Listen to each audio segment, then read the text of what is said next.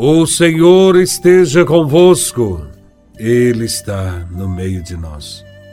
Proclamação do Evangelho de Nosso Senhor Jesus Cristo, segundo São Lucas, capítulo 11, versículos de 37 a 41. Glória a Vós, Senhor. Naquele tempo, enquanto Jesus falava, um fariseu convidou para jantar com ele. Jesus entrou e pôs-se à mesa. O fariseu ficou admirado ao ver que Jesus não tivesse lavado as mãos antes da refeição. O Senhor disse ao fariseu: Vós, fariseus, limpais o copo e o prato por fora mas o vosso interior está cheio de roubos e maldades, e insensatos. Aquele que fez o exterior, não fez também o interior? Antes, dai esmola do que vós possuís, e tudo ficará puro para vós. Palavra da salvação. Glória a vós, Senhor. Um convite de um fariseu a Jesus de Nazaré para uma refeição parece estranho. Percebe-se neste convite certamente uma intenção de incriminá-lo em alguma falta contra a lei religiosa judaica. E isto se manifesta pela admiração do fariseu, quando percebe que Jesus não faz o rito de lavar as mãos antes da refeição. O fariseu ficou horrorizado com seu procedimento, questionando como é que Jesus, que é um profeta e entendedor de todas as coisas de Deus, senta-se à mesa de jantar sem antes lavar as mãos. É claro que Jesus desejaria lavar as mãos Porém, agiu daquela forma para provocar o fariseu. Jesus não gostava destas coisas criadas, articuladas, que escravizavam as pessoas. Para Jesus de Nazaré, o importante é ter amor e justiça no coração. O fariseu fez advertências a Jesus quanto à purificação ritual dos pratos e talheres antes da refeição. Jesus, em sua resposta, transfere esta questão de purificação para uma questão mais ampla e fala da religião dos fariseus.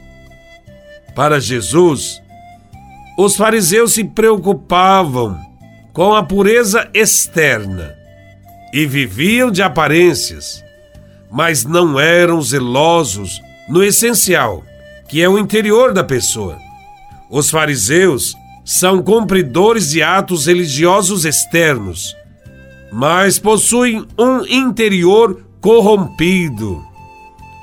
A impureza interior dos fariseus consistia na avareza, na cobiça, que os levava à prática do roubo das viúvas e também a fazer maldades contra o povo.